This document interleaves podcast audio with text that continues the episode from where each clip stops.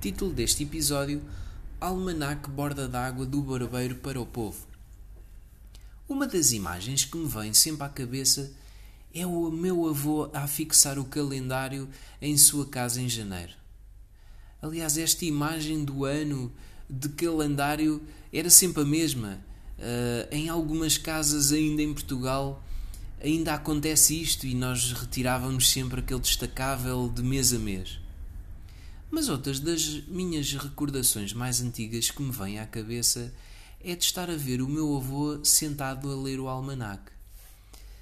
Eu não sabia o que, é que era o borda d'água. Aliás, na altura, eu não imaginava os ensinamentos que ali estavam escritos. Eu, eu achava realmente que devia de ser importante para o meu avô perder tantas horas de óculos postos numa leitura que era quase todos os dias.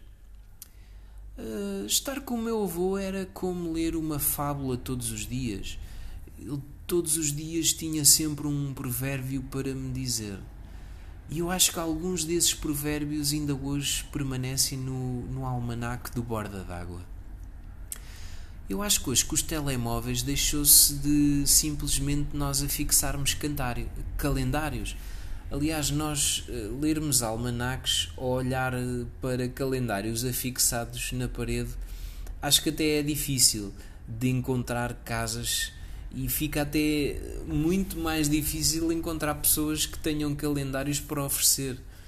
E por várias vezes eu sinto falta aqui no barbeiro de estar sempre a olhar para um calendário.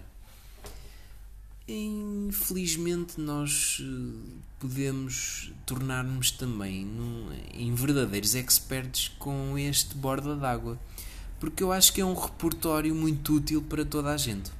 Não é para estar aqui a fazer uma grande publicidade ao almanac borda d'água, mas existem várias versões, até com dados astronómicos, religiosos e com indicações de dicas úteis, por exemplo, saber o que é que se pode plantar na terra ao dia de hoje.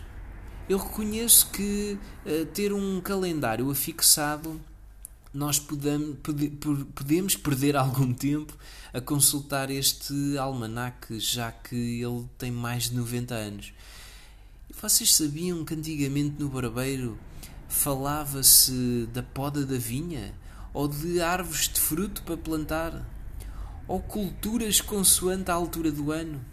Pois é, o barbeiro era um homem respeitado, de uma sapiência inquestionável e por vezes até era médico de sabedoria popular. Até várias vezes era dentista. O barbeiro também sabe muitas coisas e também é um confidente, tanto coisas boas como coisas menos boas. Portanto, se vocês têm um bom barbeiro, preservem e preservem-no bem com a boa amizade que ele possa ter para toda a vida.